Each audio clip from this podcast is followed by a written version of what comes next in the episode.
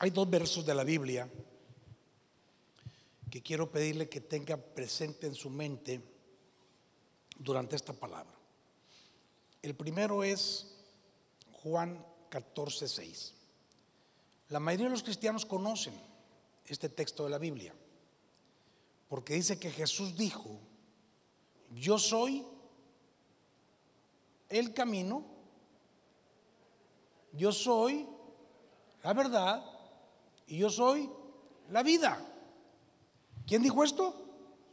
Jesús. Él dijo, yo soy el camino, él dijo, yo soy la verdad y él dijo, yo soy la vida. Esto es bien importante, porque solo Él es el camino, solo Él es la verdad, solo Él es la vida. Y ahorita hay un ambiente de muerte. Ahorita hay mucha gente que se siente perdida.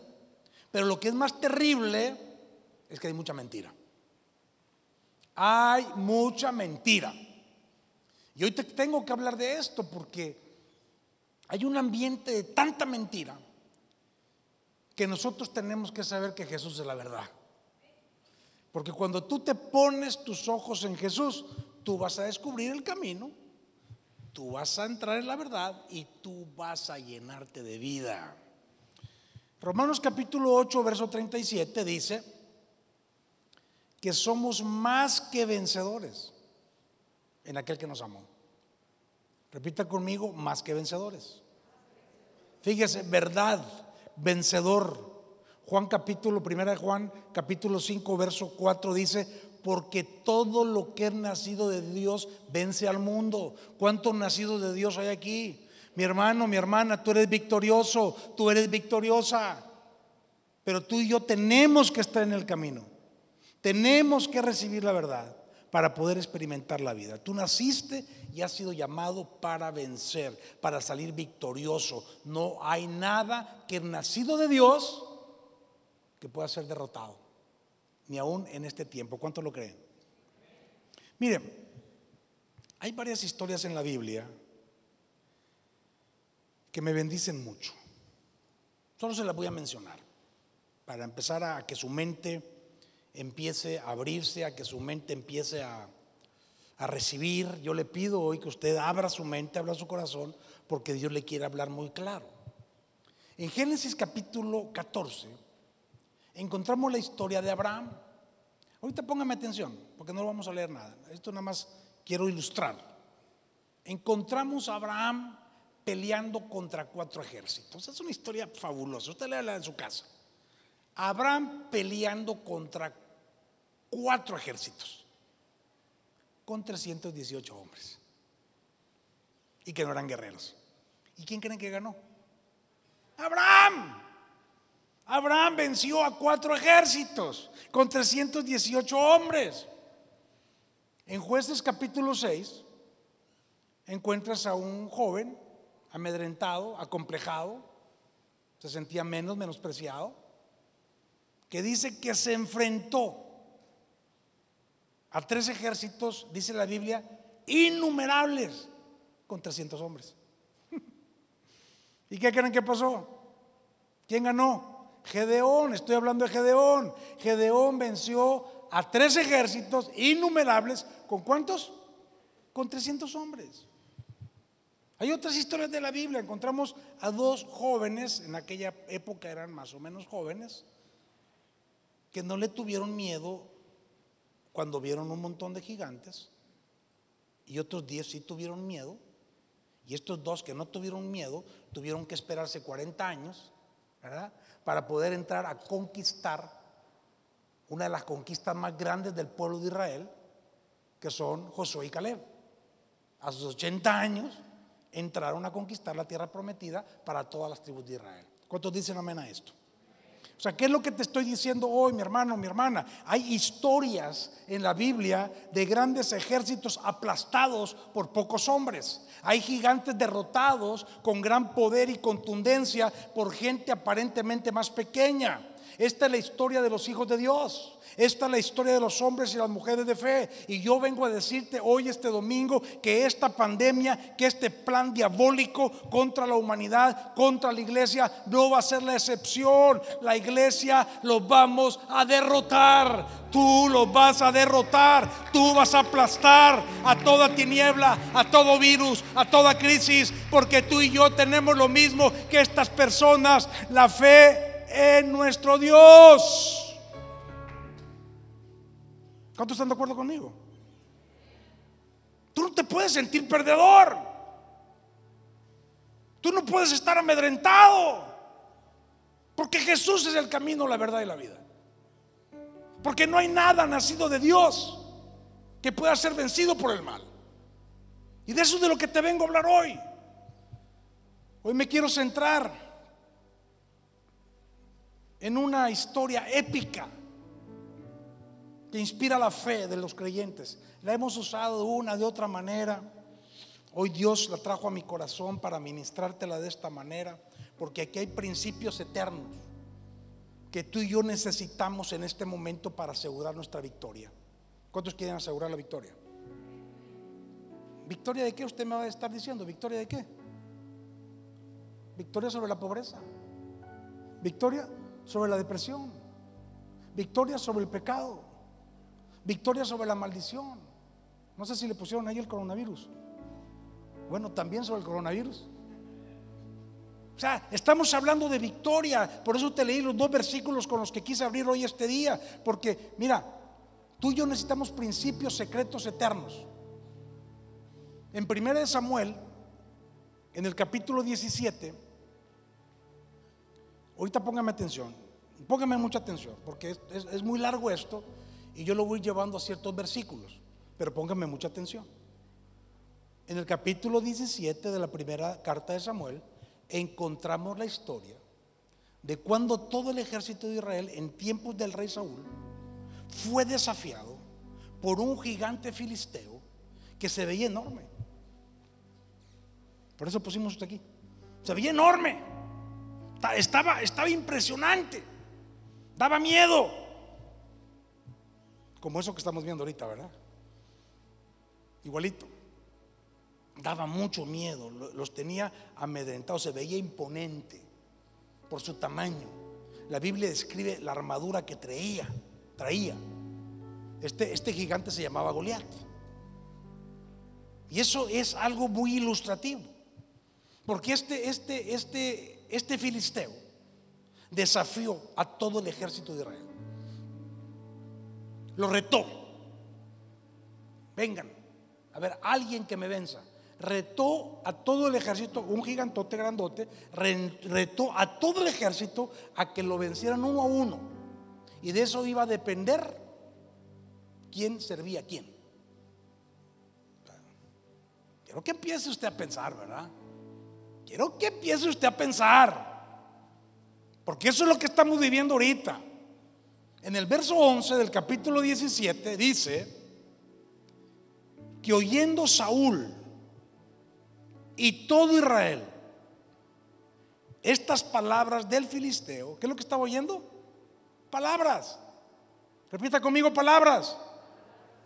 Oyendo estas palabras del filisteo, se turbaron y tuvieron gran miedo se turbaron y tuvieron gran miedo. ¿Sabes tú qué significa aquí la palabra turbar? Acobardar.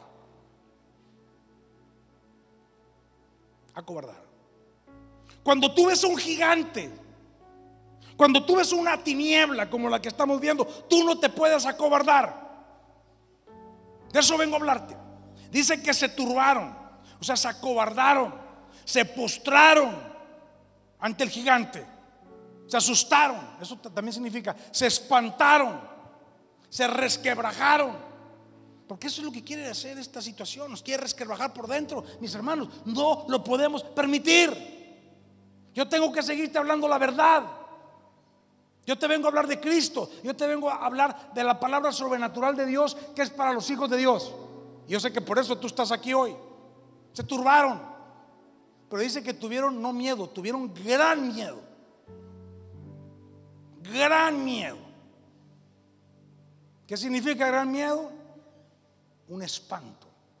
Estaban espantados al grado de postrarse frente a este gigante. Ahí estaban. Todo un ejército. Yo quiero que tú empieces a pensar, porque estamos hablando del pleito de la iglesia contra este, estas tinieblas. Estamos hablando del pleito tuyo. Tú eres parte del ejército de Dios. Y te vengo a hablar a ti.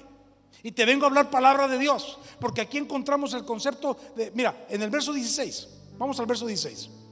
En el verso 16 del capítulo 17 dice, venía pues aquel filisteo por la mañana y por la tarde.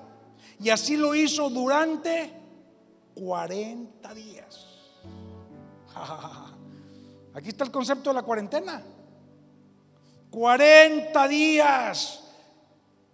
Como, lo, como nos lo han aplicado a nosotros. Aquí a todo el mundo ahorita le hablan de la cuarentena. Todo esto ya se convirtió en cuarentena. Ya la gente se ha acostumbrado a vivir en una cuarentena prolongada. Eso es triste. El mundo está en cuarentena. Pero la iglesia no puede estar en cuarentena. Tú no puedes estar asustado, turbado, con gran miedo, como están muchos ahorita, porque eso es lo que está sucediendo. Están recibiendo amenazas. Eso es lo que nos están amenazando. Desde que se levantan, las noticias que tú oyes son amenazas. Y más, y más, y más muerte. Ya, ya. Y, la mañana y en la tarde nos están amenazando que nos vamos a morir todos los días. Y el gigante ahí está presente. Yo no te estoy diciendo que no esté el virus presente, no, no te estoy diciendo eso. Ahí está el gigante, ahí está. Ahí estaba Goliat. El gigante ahí está, ahí anda. Pero ¿cuál es tu postura como hijo o hija de Dios? ¿Estás turbado? ¿Estás con gran miedo? Es, el pregunto, esa, es la gran pregunta que te vengo a, decir hoy. Por eso te voy a soltar el primer principio secreto. Anota, eso sí, anótalo. Primer principio secreto para que puedas vivir en victoria. Lo que estás escuchando determina tu fe y tu futuro. Primer principio secreto. Lo que estás escuchando determina, determina tu fe y tu futuro.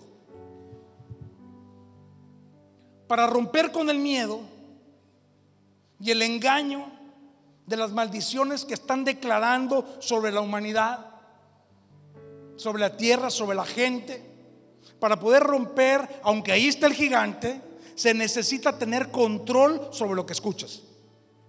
¿Me estoy explicando? Necesitas tener, no, no que te controle lo que escuchas. Es que yo oí esto, es que, ay, ya oíste lo que dijo fulanito, ay, es que el científico mengano, ay, es que el presidente sultano, mira mi hermano, ninguno de ellos están en la palabra. Y la palabra es la verdad. Entonces yo te estoy hablando de algo ahorita que está sucediendo. Mira, hay una palabra satánica que Dios me habló cuando yo estaba pre preparando esto, que se ha metido hasta en la iglesia de los creyentes. Y hay una palabra que yo hoy vengo a derrotar en el nombre de Jesús en toda nuestra iglesia. Porque yo no estoy oyendo a Satanás. Yo no estoy oyendo a las tinieblas, yo estoy oyendo lo que la palabra de Dios dice. Y nos han dicho una mentira muy grande. Nos han dicho que nuestros hombres y mujeres mayores son vulnerables.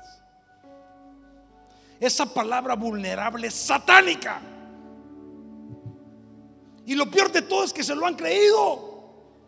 ¿Cómo va a ser posible si la Biblia dice, mi hermano, que tú y yo somos más que vencedores? Te lo acabo de leer o no. ¿Y para quién es eso? ¿Para los niños? No, es para los niños y para los viejos.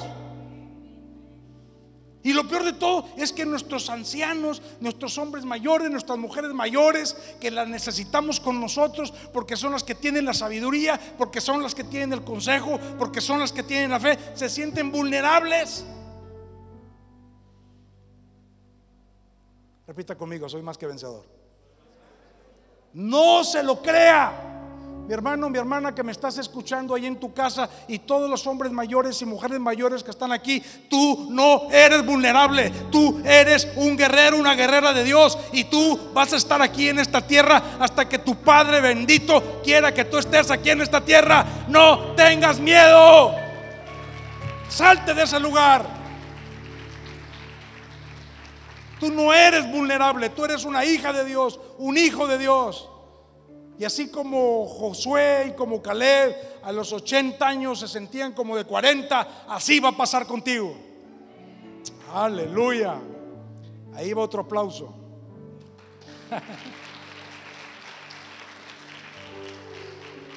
mi hermano, mi hermana, familia, lo que oyes y recibes es lo que produce la fe, que te va a llevar a decidir y te va a llevar a actuar. Y la pregunta es obvia, ¿quién estás oyendo? Sigue siendo la pregunta, ¿quién estás oyendo? ¿Quién te está aconsejando? ¿De quién estás escuchando los consejos? Por ahí, mire, no, no quiero mencionar cosas muy específicas porque por ahí alguien va a decir, es que ya le dijeron al pastor y me está predicando a mí. No sea tan orgulloso. ¿De quién está recibiendo recomendaciones? Eso es lo que yo te pregunto a ti. ¿De Dios, del Espíritu Santo o de quién? Esa es mi pregunta. Ten mucho cuidado. Ten mucho cuidado en la actitud que estás teniendo ahorita ante un gigante, que si es gigante, que si está ahí, pero de ti depende si te derrota o no te derrota. Lo que tenía bajo presión a todo el ejército de Israel era un espíritu de miedo. Era un espíritu de temor. Y la palabra enseña que el temor tiene el mismo poder que la fe. Si tú crees que vas a recibir un milagro, lo vas a recibir. Si tú crees que vas a recibir sanidad, vas a recibir sanidad. Si tú crees que te vas a enfermar, ahí te va a llegar. Si tú estás sintiéndote vulnerable, síguete sintiendo vulnerable, pues. Síguete la creyendo. Si tú te sientes que te vas a infectar, mi hermano, eso es lo que estás creyendo. O sea, entiéndelo bien. El pueblo de Israel estuvo escuchando malas noticias. Nosotros ya tenemos más de tres meses escuchando malas noticias. Ellos durante 40 días, en la mañana y en la tarde. Y tú lees el verso 8 al verso 10, dice que el, el gigante hijo del diablo maldecía. Él se la pasó maldiciendo. Maldecir es hablar lo malo. Es decir, que todo el mundo se va a morir. Es decir, que esto no se va a acabar. Esto es decir, que la economía está quebrada. Estará quebrada para todos los que no son hijos de Dios. Él los retaba, él los menospreciaba. Él les decía: Todos ustedes son una bola de perdedores. Se van a morir todos. Yo los voy a matar. Y además los voy a hacer esclavos a todos. Eso es lo que les decía Goliat todos los días, de día y de noche. ¿Está pasando o no está pasando? Pregunto. La Biblia dice todo lo contrario. Por eso te estoy diciendo los versículos con los que empecé. La Biblia dice que en Cristo hay vida. La Biblia dice que en Cristo hay salud. La Biblia dice que en Cristo hay éxito. La Biblia dice que en Cristo hay, prosperidad. Usted no puede estar escuchando a todo el mundo. Usted no puede estar escuchando a perdedores. Usted no puede estar escuchando a gigantes brujos. Usted no puede estar escuchando malas noticias en la, en la mañana y en la tarde. Porque esto trae amedrentamiento y usted no existe para escuchar a Goliat. Usted existe para escuchar la palabra profética de Dios. Usted y yo existimos para dedicarle tiempo a orar, a hablar, meditar la palabra de Dios, a buscar a Dios. Y no en forma religiosa. ¿eh? Aclaro esto. Porque hay quien dice, no, yo Dios, Dios, Dios, ya está todo lleno de miedo. Dios, Dios, Dios, y está, eh, eh, tiene ansiedad. Dios, Dios, Dios, y es pura religión.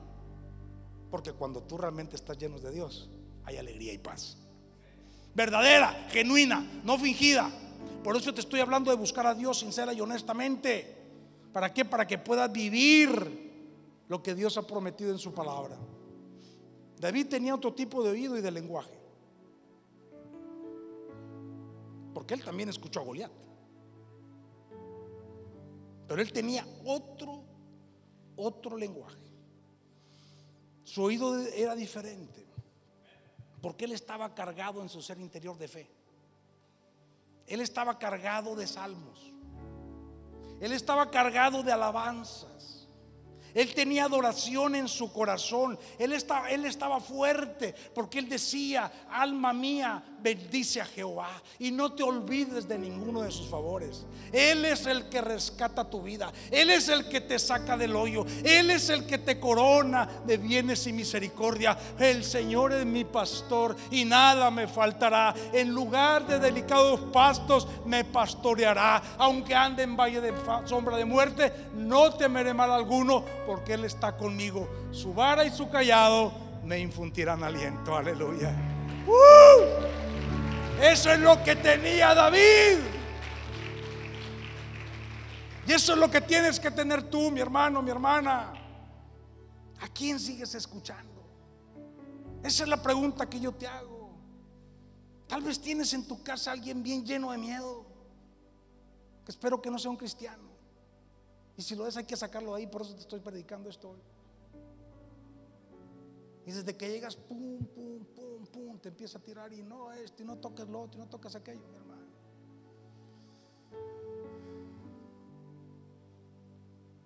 ¿A quién sigues escuchando? Porque lo malo entra por el oído, y entra por la vista, entra por las malas relaciones, entra por las malas conexiones que haces. David no estaba infectado. Hay mucha gente que ahorita ya está infectada.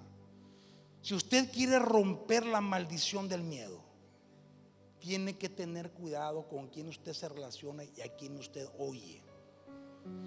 Porque tristemente muchos no están creyendo a Dios. Dicen que creen en Dios. Conocen la palabra de Dios, pero no le están creyendo a Dios como deben de creerle a Dios. David fue al campamento, enviado por su padre, un anciano. Me llama la atención. Él estaba bajo la instrucción del anciano. Por eso este diablo, maldito, quiere dañar a nuestros ancianos para que se callen, para que no oren por nosotros, para que no tengan la fe, para que anden arrinconados ahí sintiéndose vulnerables. No lo permita, mi hermano. Mi hermano, mi hermana, no lo permita. Si usted es mayor de edad, usted es un padre y una madre de Dios. Y lo necesitamos. Él fue a ver a sus hermanos. Y finalmente llega con el rey David. En el verso 32, vamos al verso 32. Y dijo David a Saúl, no desmaye el corazón de ninguno a causa del gigante brujo mentiroso. Tu siervo irá y peleará contra el filisteo. Segundo principio secreto que te voy a saltar hoy. Segundo principio secreto. Tu visión espiritual de las circunstancias determina tu victoria o tu derrota. Repito tu visión espiritual de las circunstancias determina tu victoria o tu derrota. En todo. En todo en la vida. Más en medio de esto que estamos viviendo. David no escuchaba la voz del enemigo, sí la escuchó. Pero él lo que escuchaba era la voz del Espíritu Santo. David tenía otra percepción de la vida. Tenía otra percepción de las circunstancias. David no podía ver a Goliat como un ganador. David no podía ver a Goliat como alguien que lo iba a vencer, siempre lo vio perdedor, siempre lo vio abajo, siempre lo vio aplastado. Yo creo que él ya lo empezaba a visualizar partidito por la misma espada de Goliat. Siempre lo vio abajo, lo vio derrotado, porque tenía su vista en el eterno. Él tenía su vista puesta en Dios. David tenía una visión espiritual de alto nivel a donde el ejército de Israel estuvo viendo desastre y derrota durante 40 días, David estaba viendo una gran victoria. ¡Wow! Y espero que Dios te esté hablando en esta mañana. ¿Cómo estás viendo la situación? Esa es la pregunta.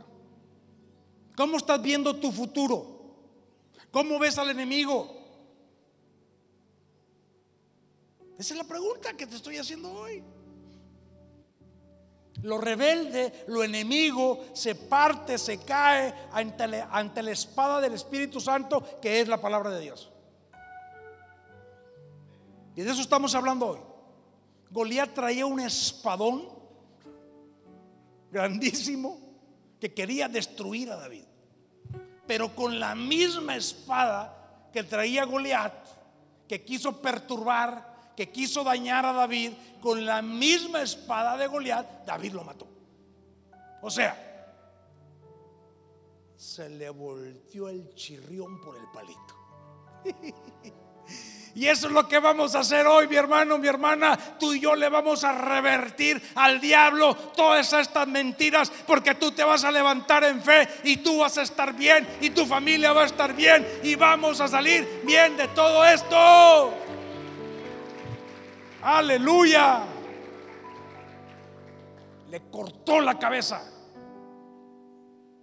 Yo creo que algo de eso vamos a estar haciendo hoy este día nosotros aquí, como ven. Por eso, mi hermano, mi hermana, tú y yo tenemos que levantarnos con la espada del Espíritu, como David, con la misma espada que el enemigo ha querido destruirnos, ha querido amedrentarnos a la iglesia, ha querido debilitarnos, ha querido dañar a los servidores. Ah, mira, hay mucha gente que está, que, que está confundida, pero nosotros le vamos a cortar la cabeza. Hoy le vengo a decir que usted no va a perder, que yo no voy a perder que la iglesia no va a perder, porque hoy vamos a romper la maldición del tiempo 40. ¿Cuánto la van a romper hoy? Nosotros no nos guiamos por lo que el mundo y los hijos del diablo y las sociedades secretas que quieren dominar este mundo están haciendo. Goliat quiso debilitar a la iglesia. ¿Y sabes qué va a pasar? ¿Sabes qué está pasando? Se está levantando un mover de gloria en la iglesia. Puerta del cielo va a ser un mover de gloria poderoso en esta ciudad. Vamos a bendecir a tanta gente porque hoy se rompe esa maldición. Hoy nos vamos a mover y va a ser el tiempo de mayor de bendición, de mayor cosecha, porque este es el tiempo de levantar la espada del Espíritu. ¿Cuántos la van a levantar? David no aceptó el informe negativo. David no aceptó la pérdida. No aceptó la voz de Goliat. Goliat hablaba temor, angustia, obstáculo. Pero ¿qué cree que va a pasar hoy? Usted lo va a cortar. No soy yo ese amén, ese era un amén. Usted va a cortar hoy toda información negativa. En el verso 39 dice que David se probó la armadura de Saúl. Y ciñó David su espada, la de, Saúl, sobre sus vestidos. Y probó andar porque nunca había hecho la prueba. Y dijo David a Saúl, yo no puedo andar con esto porque nunca lo practiqué. Y David echó de sí aquellas cosas. Y tomó su callado, por eso lo traje, en su mano, y escogió cinco piedras lisas del arroyo y las puso en su saco pastoril, en el zurrón que traía. Y tomó su onda en su mano y se fue hacia el filisteo. Saúl trató de ponerle sus ropas de perdedor a David. Lo trató de meter en el sistema lógico que él tenía. Que eso es lo que están tratando de hacer con nosotros ahora. ¿eh? Lo trató de meter en ese espíritu de miedo. Lo trató de meter en el razonamiento de él. Pero David le dijo, esto no me queda. Esto es de un perdedor. ¿Me estoy explicando no? Esto es de un perdedor. Yo no me voy a poner ni la lógica, ni la espada, ni me voy a poner nada de un perdedor. Yo voy a trabajar con piedras lisas. ¿Cuántos van a trabajar con piedras lisas? Porque tú eres un llamado de Dios. Porque tú eres una llamada de Dios. Y así es como David sabía derrotar gigantes. Entonces él se sacudió la amargura que no era de él, que era de Saúl y de todo el pueblo de Israel que estaba amedrentado. Se la sacudió y avanzó. hacia su victoria. ¿Cuántos van a avanzar hoy hacia su victoria? Si va a aplaudir, aplauda fuerte, pues. Aleluya. Oh Santo Padre, siento la presencia de Dios grueso, grueso. Yo espero que tú hoy en tu casa estés recibiendo esta unción. En el verso 41 dice que el filisteo, verso 41, dice que el filisteo venía andando acercándose a David y su escudero delante de él. Así es como está pasando. A veces sentimos cerca el asunto, ¿verdad? Créanme que yo como pastor me ha llegado muy cerca todo este rollo, pero gracias a Dios lo hemos vencido. Dice, y cuando el filisteo miró y vio a David, le tuvo en poco, porque era muchacho y rubio y de hermoso parecer, así como nosotros. Hermosos. Bueno, no los veo tan rubios, pero pero sí todos estamos de hermoso parecer. Mire, mi hermano, mi hermana, usted tiene que entender, el mundo y el diablo te subestiman. Te quieren subestimar, por eso nos tienen así de amolados. Bueno, los tienen, a mí no. Pero no saben quién eres. No saben quién eres y no saben quién está detrás de ti. Pero el problema es que muchos cristianos tampoco lo saben. Y eso es algo que tú tienes que tener bien claro hoy, porque la palabra de Dios dice que si Dios es con nosotros, ¿quién contra nosotros? El que está detrás de ti es el mismísimo Dios. Pero tú tienes que mostrarlo. En el verso 43, y dijo el filisteo a David, yo soy perro para que vengas a mí con palos y maldijo a David por sus dioses. Y luego dijo el filisteo a David, ven a mí y daré tus carnes a las aves del cielo y a las bestias del campo. Y entonces David le dijo, me haces los mandados. Entonces David le dijo al filisteo, tú vienes a mí con espada y lanza y jabalina, mas yo vengo a ti en el nombre de Jehová de los ejércitos, el Dios de los escuadrones de Israel, a quien tú has provocado. Jehová te va a entregar hoy en mi mano. Yo te voy a vencer, yo te voy a cortar la cabeza, yo voy a dar los cuerpos, no solo los tuyos, sino de todos los filisteos, a las aves del cielo, a las bestias de la tierra, y toda la tierra sabrá que hay Dios en Israel y sabrá toda la congregación que Jehová no salva con espada y con lanza, porque de Jehová es la batalla y Él los va a entregar en nuestras manos. Aleluya. Uh, ¿Quién puede decir esto hoy? Mis hermanos, mis hermanas, familia. Ponga mucha atención. David tenía muy claro el pleito. Él sabía que la victoria no dependía de armas naturales. Él estaba perfectamente enfocado.